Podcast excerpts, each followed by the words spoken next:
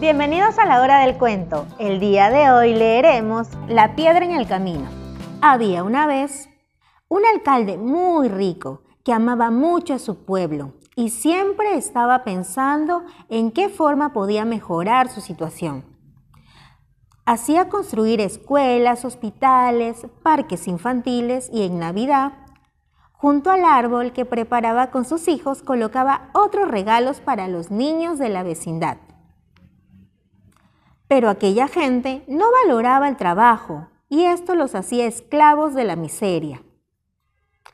Un día el alcalde hizo colocar muy temprano una gran piedra en la mitad del camino, de ingreso al pueblo, y se escondió para ver lo que estaba ocurriendo al pasar la gente.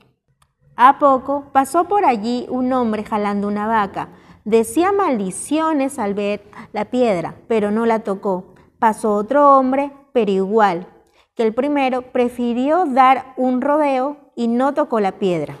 Después pasaron muchos que mostraban su disgusto al ver la piedra, pero nadie la movía.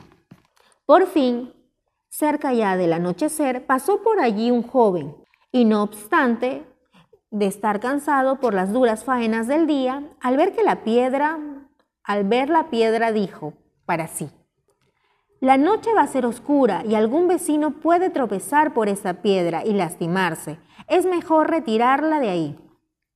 Y poniendo las manos a la obra, se empeñó a retirarla del camino, pero la piedra apenas fue movida ligeramente.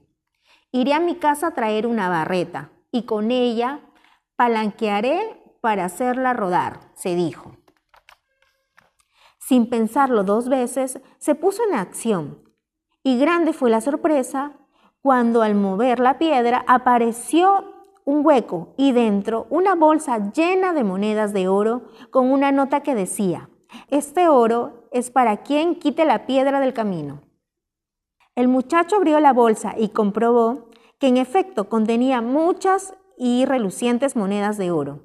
El alcalde que observaba, sin ser visto, se retiró a casa gozoso de haber encontrado un hombre de provecho que no temía los trabajos, por más difíciles que fueran.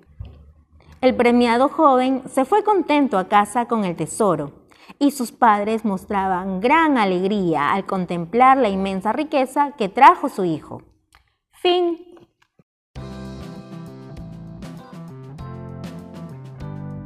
Gracias por acompañarnos en esta lectura. Hasta la próxima oportunidad.